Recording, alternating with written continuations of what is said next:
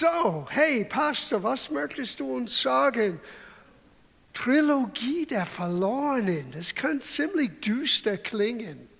Und uh, Mike hat das eigentlich mit der Graphics ein bisschen mehr der Düster rausgenommen. Weil eigentlich, was wir werden lernen über die nächsten drei Wochen, wow, darf drei Sonntage hintereinander mit euch diese Trilogie anschauen. Es ist frohe Botschaft für jeden Mensch. Es ist frohe Botschaft für dich und für mich. Sogar auch für Menschen, die Jesus noch nicht persönlich kennengelernt hat. Was wir werden miteinander anschauen, zeigt uns Gottes Herz, zeigt uns ein bisschen von uns selber, ist auch eine gewisse Warnung, wie wir sein können oder wenn wir so sind, wie wir aus Gottes Gnade Veränderung erleben können. Ich glaube, wir werden uns alle irgendwie in irgendeiner Form finden in diese drei Geschichten. Ich rede von den drei Gleichnissen in Lukas Kapitel 15. Drei unterschiedliche Geschichten, die alle zu tun haben mit etwas, was verloren war. In einer eine Schaf, in einer eine Münze, in einer ein junger Sohn. Und doch auch die ältere Sohn, obwohl er zu Hause blieb, war verloren für den Vater. So, wir werden vieles lernen und wir werden das nicht übereilig angehen. Wir wollen heute Morgen ein Fundament legen. So, lass uns beginnen in Lukas Kapitel 15, Verse 1 und 2, weil hier ist den, äh, den Ausgangsbasis für diesen Anlass, warum Jesus uns diese drei Gleichnisse gab. Es gab eine Situation und Jesus in dieser Situation wollte uns als Nachfolger Christi etwas ganz, ganz Wichtiges zeigen. So hier, wir lesen das in Vers 1. Es pflegte ihm aber alle Zöllner und Sünder zu nahen, um ihn zu hören. Now, für viele Jahre, dieser Satz hat mein Leben und mein Dienst völlig ja, verändert. Weil ich habe eine Diskrepanz gesehen zwischen was ich als Pastor und auch nicht nur für mich alleine in meinem Dienst, sondern allgemein in den Leib Christi, eine Diskrepanz zwischen der Realität Jesu, wie er mit Menschen umging, und der Realität, wie wir als Christen mit Menschen umgehen. Die meisten Pastoren sind sehr beunruhigt, wenn einige Heiligen nicht erscheinen für den Gottesdienst. Bei Jesus war das anders. Die Menschen, die wirklich nichts an den Hut hatten mit Gott, wollten von ihm hören. Das ist eine erstaunliche Tatsache. Ich musste selber meinen eigenen Dienst in Frage stellen. Was mache ich falsch? Ich bin mehr bemüht, dass die Heiligen kommen und wenn sie nicht kommen, flippe ich aus. Aber Jesus, den Menschen, die nicht normalerweise in die Kirche gingen, die Menschen, die nicht normalerweise damals in die Synagoge gingen, die Menschen, die nicht versuchten, irgendwie eine Form von Religiosität auszuüben, die wollten dich hören. Warum war das so anders?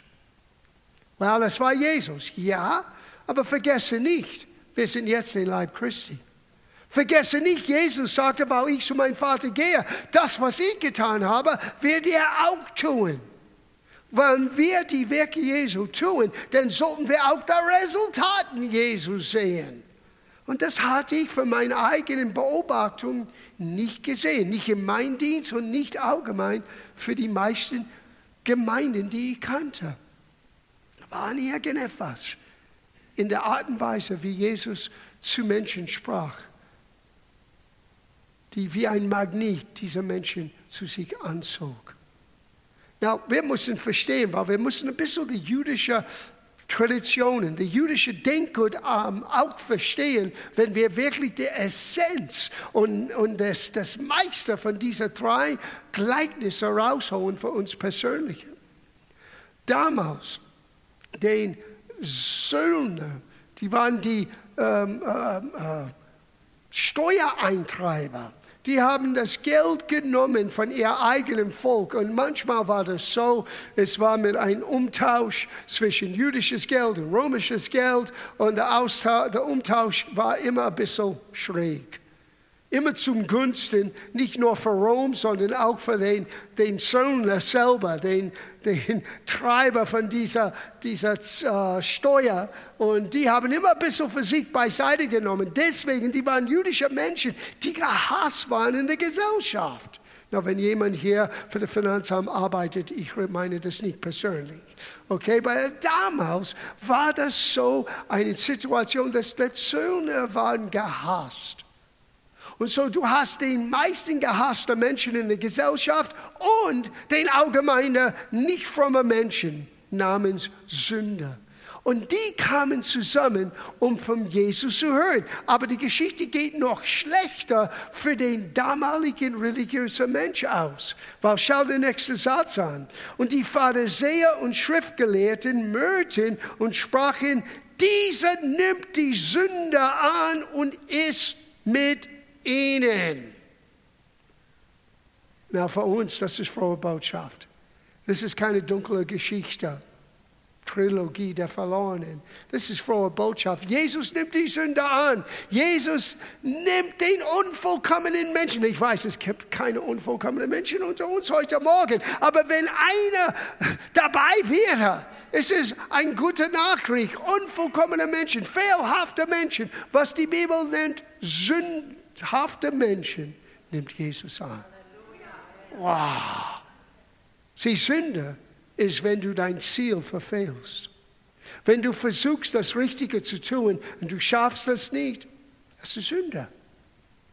Manchmal wir haben sehr dunkle Bilder von was Sünde wirklich ist, aber Sünde ist nichts anderes als den Ziel im Leben, Ziele im Leben, das was richtig ist, zu verfehlen.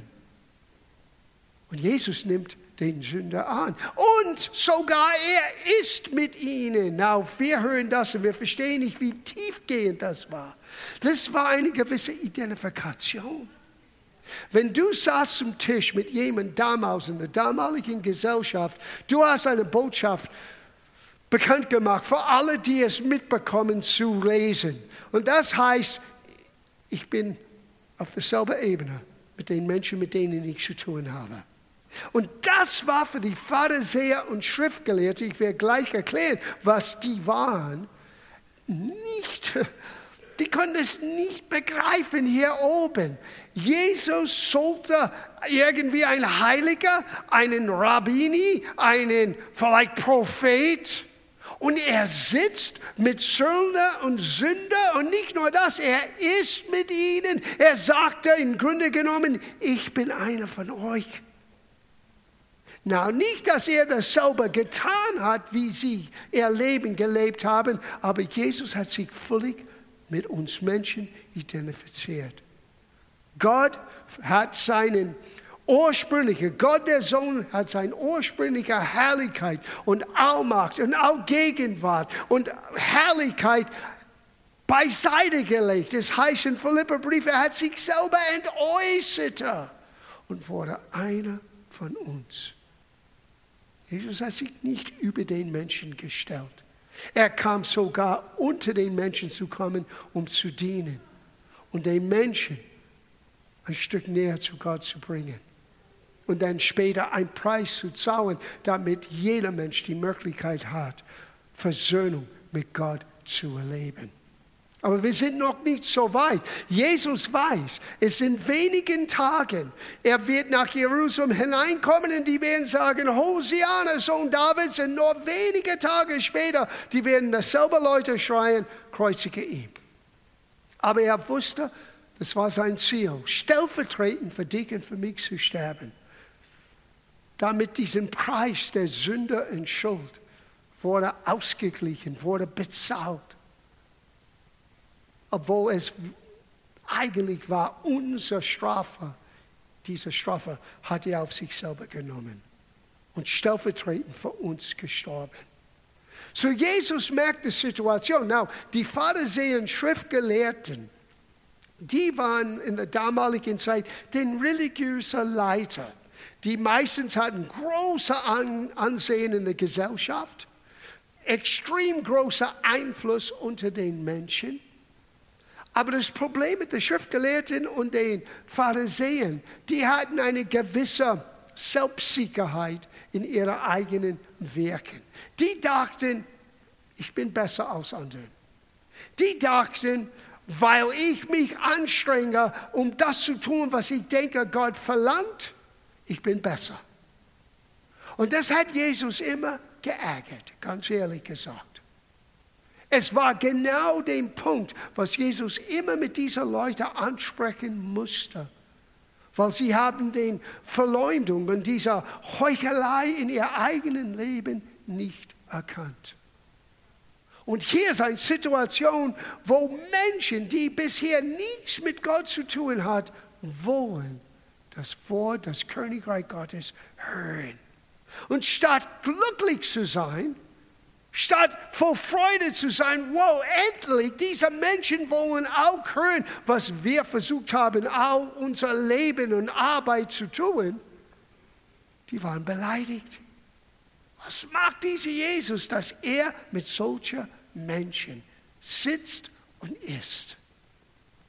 Na, die Schriftgelehrten, die waren verantwortlich, dass die Schrift ganz sorgfältig wird kopiert. Die hatten keine Druckmaschine damals. Und die haben ganz fleißig den Schriftrollen immer kopiert und weitergeleitet und weitergebracht. Ganz wichtiger Dienst, auch für uns, damit wir den Alten Testament in seinem Ursprung bis heute erleben könnten. Und die Pharisäer, die waren hauptsächlich verantwortlich für die Auslegung. Die waren den damaligen Prediger. Die waren die Menschen, die in den Synagoge am Samstag, an den heiligen Tag, den Torah, das heißt das Gesetz, auslegte für die Menschen. Aber leider, es war manchmal, was sie dachten, was das Torah sagten. Und oftmals, ihre Auslegung war ein bisschen daneben. Die haben den Buchstabe gesehen, aber nicht den Geist von dem Inhalt. Konnten sie nicht begreifen. Na, Jesus hat das verstanden. Die waren nicht fähig, wirklich Gottes Wege zu erkennen. Keiner wirklich könnte das verstehen. Nur einige aus dem Glauben könnte das erahnen, wie gut Gott ist, wie barmherzig Gott ist. Und all das auch in dem Gesetz zu entdecken. Der Mensch musste ein neues Herz bekommen. Der Mensch musste, was das Neue Testament sagt, vom Neuen geboren sein. Aber trotzdem, Jesus war nicht simpelig mit dieser Schriftgelehrten Pharisäer. Hör, was er sagte einmal zu denen in, in Matthäus Evangelium, Kapitel 23, Vers 27. Wer euch, ihr Schriftgelehrten und Pharisäer, ihr seid wie ein Geflecht in Grabstätten, vom Außen sauber und geschmückt, so dass man gern hinsieht, aber innen ist alles voll stinkenden Verwesung. Kein netter Kompliment hier. Ihr wollt vor den Leuten aus den Gerechten dastehen, aber in Wirklichkeit seid ihr voller Bosheit und Heuchelei. Sieh, Gott schaut auf das Inwendige. Der Mensch, wir natürliche Menschen, wir schauen immer aus dem, auf dem Äußeren. Wir messen alles meistens mit den äußerlichen fünf Sinnen, wie wir Dinge wahrnehmen. Aber Gott schaut auf das Herz. Er weiß, was in wirklich jemand steckt. Welche Absichten. Deswegen ist es gefährlich, an den Menschen zu richten. Du solltest dich beschäftigen mit deinem eigenen Leben. Ganz ehrlich. Weil nur den Geist in einem Mensch erlaubt ihm zu wissen, was wirklich da drinnen ist. Wenn du lernst hineinzuschauen, kannst du auch lernen. Und manchmal unsere Motivation ist nicht aufrichtig. Unser Handel vielleicht für den anderen sieht schön aus wie dieser Grabstätte. Vom Außen sehr schön, aber von innen nicht Gott wohlgefällig. Aber nur Gott, nebst dem Mensch selber, weiß, was in ihm ist.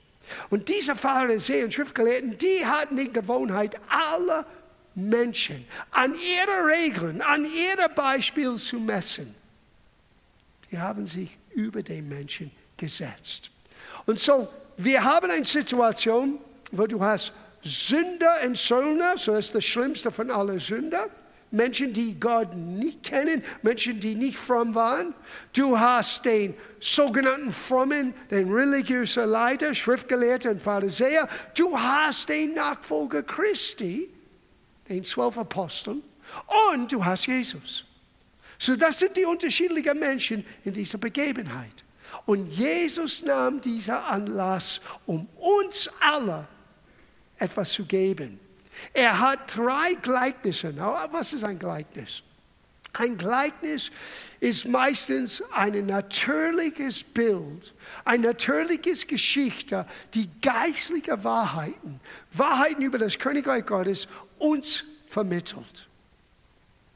Und ein Gleichnis ist auch ein gewisser Spiegel für uns Menschen. Irgendwie, wir sehen uns selber in jeder Gleichnis. Irgendwie lernen wir etwas Neues über uns als Menschen. Und weil jeder Mensch ist anders, jeder Mensch sieht das anders, empfängt anders von einem Gleichnis. Und that's okay. Gott begegnet uns, wo wir sind. So, wenn wir diese Gleichnisse anschauen, wir wollen den damaligen Brauchtum ein bisschen öffnen, damit wir verstehen können, weil wir hören, dass heute ist hier November 2021, aber die haben es gehört mit jüdischer Brauchtum, jüdischer Tradition. Die meisten von uns verstehen das nicht. Und um den Tiefgang zu bekommen, lass uns das ein bisschen erklären. Und wir werden dann ähm, später, wahrscheinlich zwei Wochen, nur mit dem dritten Gleichnis über den Vater und einen jüngeren Sohn und einen älteren Sohn uns beschäftigen. Heute Morgen lass uns sehen, ob wir nicht die ersten zwei anschauen können.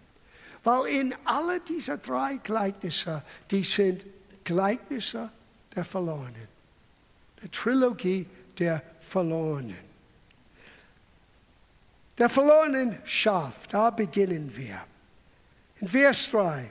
Und er, Jesus, sagte zu ihnen dieses Gleichnis und sprach, welcher Mensch ist unter euch, der hundert Schafe hat und einer von ihnen verliert, der nicht den 99 in der Wüste lässt und dem Verlorenen nachgeht, bis er es findet. Und wenn er es gefunden hat, nimmt er es auf seine Schulter mit Freuden. Und wenn er nach Hause kommt, ruft er die Freunde und Nachbarn zusammen und spricht zu ihnen, freut euch mit mir, denn ich, denn ich habe mein Schaf gefunden, das verloren war. Ich sage euch also, wird Freude sein im Himmel über einen Sünder, der Buße tut, mehr als über 99 Gerechter, der der Buße nicht bedürfen. Now, das war eine Atombombe für den jüdischen Denkgut. Erstens, dass Jesus hier vermittelt, dass Gott einen Sünder nachjagt, aussucht, bis er es findet das war im Gegensatz zu der damaligen, damaligen Brauchtum. Sieh, unter das Gesetz Mose war der Gedanke, deine Leistung wird dich gerecht vor Gott machen. Und wenn du nicht hundertprozentig leistest, dann bist du von Gott ausgestoßen. Na, das Gesetz zeigt unsere Unfehlbar oder unsere Unfähigkeit. Alle Vorschriften und alle Ansprüche Gottes zu erfüllen, was heilig wirklich ist, was gerecht wirklich ist. Es war notwendig, uns zu zeigen, wir brauchen Helfer. Und sie, Psalm 100, Vers 3 sagt, wir sind seine Schafe. Das ist kein Kompliment. Die Schafe sind die dummsten von allen Tieren. Es gibt berichten, wo eine ganze Herde von Schafen haben sich selber oben auf ein Kluft gegessen und sind rübergefallen und alle gestorben, weil sie haben nicht gemerkt, oh, oh, ich sollte nicht weiter herfressen. Schafe brauchen eine Hirte. Schafe brauchen Helfer. Und wir alle wissen, Jesus hat uns gezeigt in Johannes Kapitel 10, er ist die gute Hirte. Na, wir lesen das und wir denken, wait a minute, die meisten von uns, die hier sind, vielleicht die meisten, die diese Live-Übertragung miterleben, ja, ich bin ein Schaf Gottes und das, das schmeckt mir nicht. Er verlässt mich, einer der 99, der brav in, in den Gemeinden sitzt und er geht nach dem einen. Erstens, keine Hirte lässt den Schafen willkürlich in der Wüste. Wenn er in der Wüste ist, das heißt, die sind in den unbewohnten Flecken, wo Gras und wo andere Dinge wächst, damit die Schafen fressen können, damit sie Ruhe haben können. Und am Abend, er führt alle seine Schafe zu diesem Ort und es ist wie es ist heutzutage bei uns in der Nachbarschaft, es gibt eine Hirte, der einmal im Jahr, er bringt seinen Schafen, weil es sind unterschiedliche Felder um unseren Nachbarraum herum, Nachbarschaft herum. Und du kannst sehen, ein, zwei Tage bleibt den Schafen hier, ein, zwei Tage noch auf einem anderen Feld, ein paar Tage später auf einem anderen Feld. Und es gibt einen großen Zaun um diesen Felder, damit kein Schaf rausgeht und hoffentlich, dass kein Mensch dort reingeht. Weil die haben nicht Zaune gebaut, die haben Mauern gebaut aus Steinen. Und um das ganze sichere Ort war eine kleine Tür. Und am Abend saß der, der, der Härter selber in dieser Tür. Da schlaf er. Nichts geht raus ohne ihn, nichts kommt rein ohne ihn. Und so was der Hirte damals, die haben es verstanden, er würde eine Barrikade, eine Tür aus Sicherheit vor den 99 lassen, er lasse sie nicht willkürlich. Er hat sie in Sicherheit gebracht, aber er jagt den einen, der weggegangen ist. Warum jagt er ihn ein? Weil der Schaf ist nicht fähig, sich selber zu lösen, sich selber zu finden. Das ist eine der ersten Hürden, die wir haben. Die erste Herausforderung, die wir haben als Menschen, wirklich zu Jesus zu kommen. Wir müssen zugeben, ich schaffe das nicht aus meiner eigenen Kraft. Oh, das war für mich das Schwerste. Ich dachte, all meine Freunde, die vor mir Christen, äh, aus Christen geworden sind, die sind alle schwach. Die brauchen eine Krücke im Leben. Was ist los mit denen? Können sie nicht stark genug sein, ihr eigenes Leben in der Hand nehmen und verantwortlich sein und bla bla bla. Nein, es war alles Blödsinn, bis ich Jesus selber begegnet bin. Dann habe ich gemerkt, wie unfähig ich bin, wirklich alles zu meistern.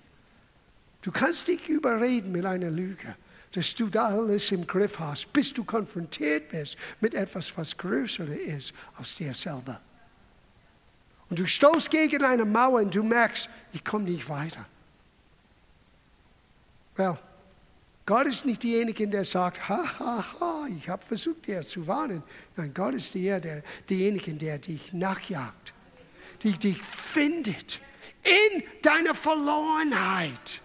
Und nicht nur das, er nimmt dich auf den Schultern. Das ist so schön. Wusste ihr, bevor das Kreuz als Symbol von Christentum war, war das Bild von einer Hirte mit einem Schaf über seinen Schulter, die, das Bild, das Symbol für Christentum? Wow.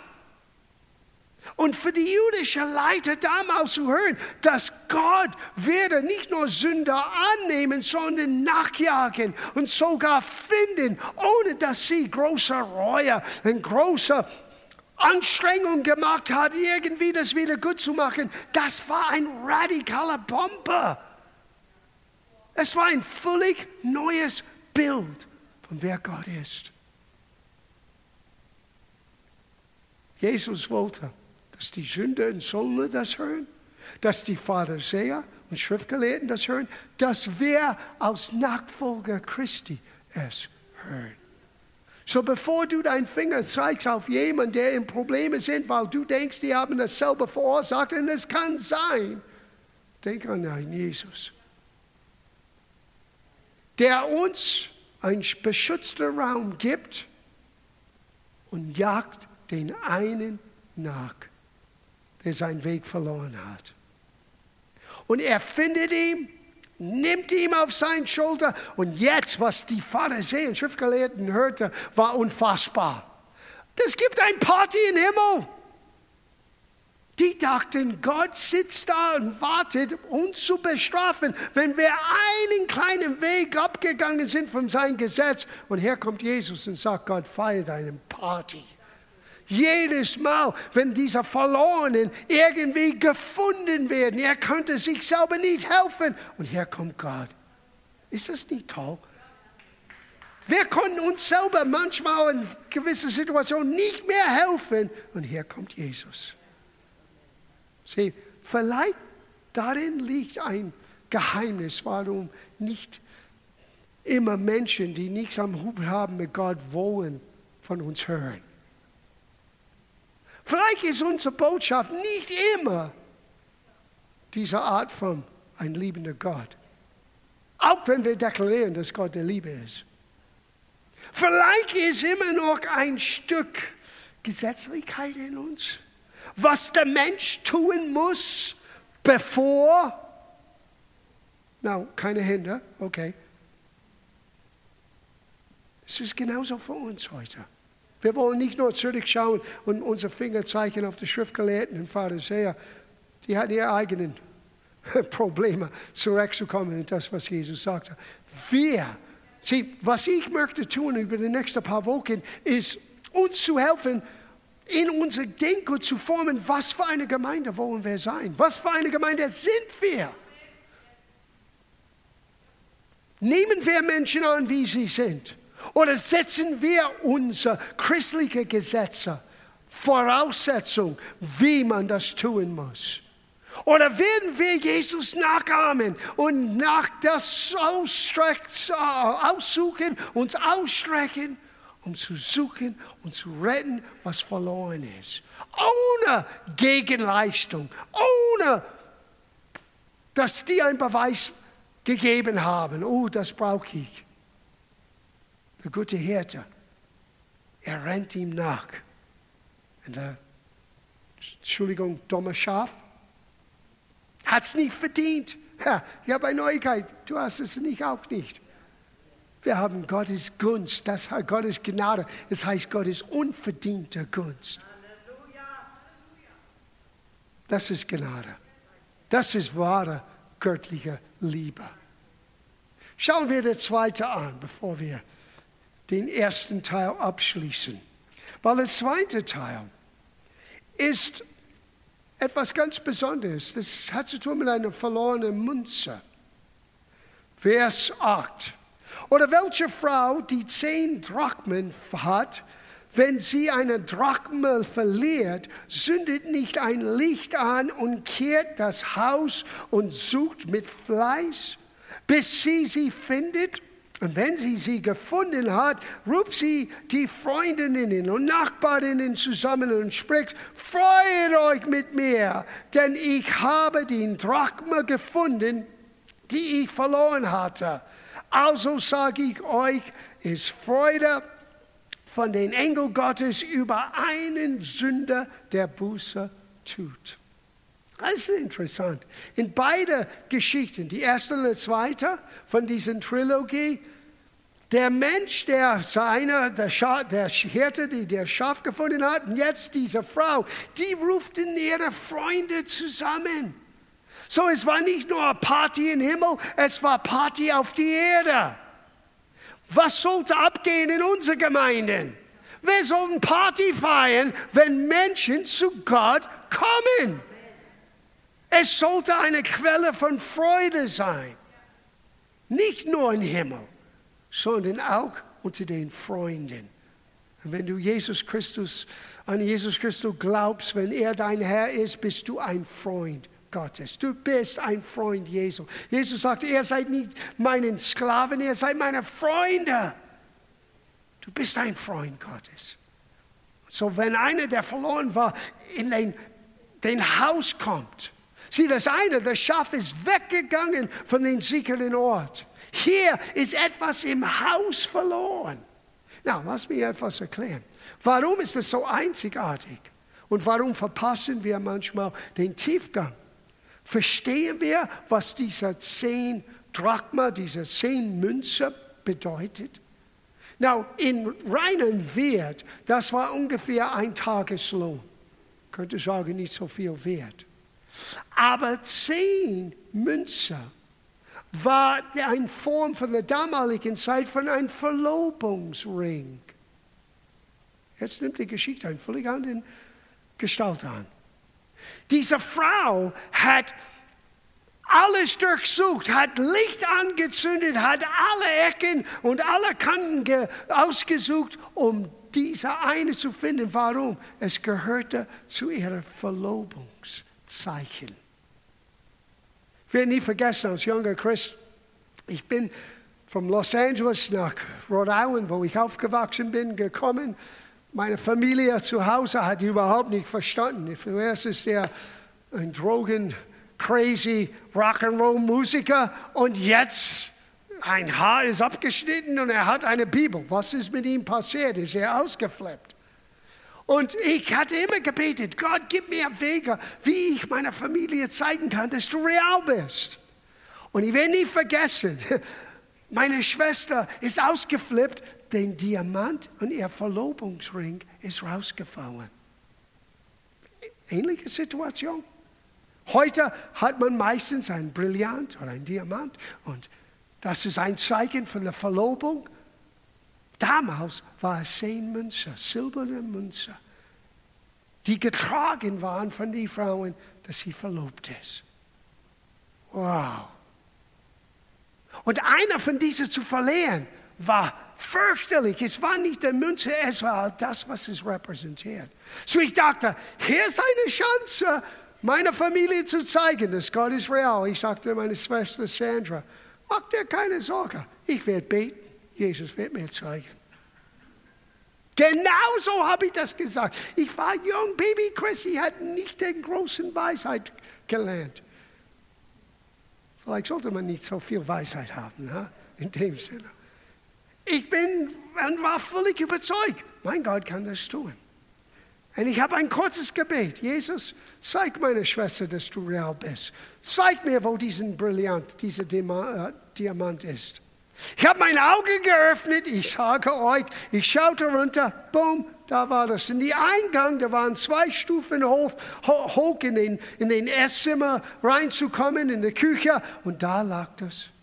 Etwas hat plötzlich geblitzt in meine Augen. Ich gehe runter, hole ich das, sagte, ist das, was du suchst? Sie war ausgefärbt. Es war ein bisschen scary. Was ist jetzt mit meinem Bruder? Er ist übernatürlich. Yes. Der Geist Gottes ist übernatürlich. Aber versteht ihr, warum diese Frau so mit einer Energie es nachsuchte? Es ist, was diese Münze repräsentiert. Na, überleg mal mit einer Münze. Auf jeder Münze ist eine Einprägung, meistens von dem Gesicht von den damaligen Herrschern. Jesus hat das einmal gesagt. Aber lass uns das reflektieren auf uns Menschen bringen. Du bist in Gottes Ebenbild geschaffen. Wenn du verloren gehst, etwas in Gottes Ebenbild geht verloren. Plötzlich dieses gewöhnliche Münze nimmt eine total andere Wichtigkeit. Genauso wie das Schaf, genauso wie die Münze. Jesus deutete auf eins hin. Lieber Pharisäer, lieber Schriftgelehrten, lieber Sünder und Söllner, lieber Nachfolger Christi, Menschen sind wichtig für Gott, weil jeder Mensch hat eine Prägung. Er ist in dem Ebenbild Gottes geschaffen. Und genauso wie einen Verlobungsring oder eine Verlobungskette in diesem Fall repräsentiert eine Hoffnung auf die Zukunft. So bin ich gekommen, Menschen eine Hoffnung auf ihre Zukunft zu geben. In beide Gleichnisse. Wir alle sehen, was wir nicht sein sollten und wie wir wirklich sind und wie wir sein können. Diese Frau, sie feierte da eine Party. Und sie kehrte in dem Haus. Wisst ihr, manchmal wir gehen verloren in dem Haus. Die Gemeinde ist genannt die Behausung Gottes. Manchmal wir tun uns Dinge selber an oder wir sind frustriert oder wir haben ein Problem, die wir selber nicht in den Griff nehmen können. Und wir dachten, ich habe alles getan, ich verstehe nicht, was im Gang ist. Und wir gehen ein Stück verloren. Hey, Gott ist wie diese Frau. Er sucht nach dir, er bringt Licht. Du musst nur offen sein, dieses Licht zu hören, weil Gottes Wort ist Licht auf deinem Weg. Zeig dir, wie du gehen sollst. Er sucht nach dir. Genauso wie diese Frau suchte nach ihrer Verlobungskette, diese eine Münze, was, was, was fehlte. Du bist kostbar. Du bist in sein Ebenbild. Und auch die Menschen, die vielleicht in die Kirche gingen, aber möchte nichts mehr hören mit dieser Religiosität. Es hat nichts zu tun mit Religiosität, es hat zu tun mit einer Beziehung mit dem lebendigen Gott. Es hat zu tun mit zu wissen, dass Gott dich kennt, liebt und eine Zukunft für dich hat. Und er sucht nach dir. Er rennt dir nach außerhalb den Haus, wie der Schafe, der verloren war und könnte sich selber nicht helfen. Er sucht nach dir im Haus. Und hat eine Hoffnung in eine Zukunft. Und nächste Woche, wir schauen den größten Herausforderung für die damaligen Schriftgelehrten und Pharisäer. Den bekannteste Kurzgeschichte aller Zeiten. Es ist so beeindruckend,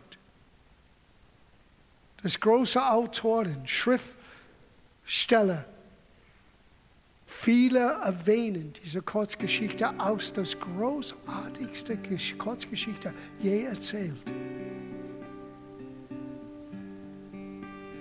Und wir werden da eine Menge lernen für uns, von dem Vater und zwei, zwei, seine zwei Söhne.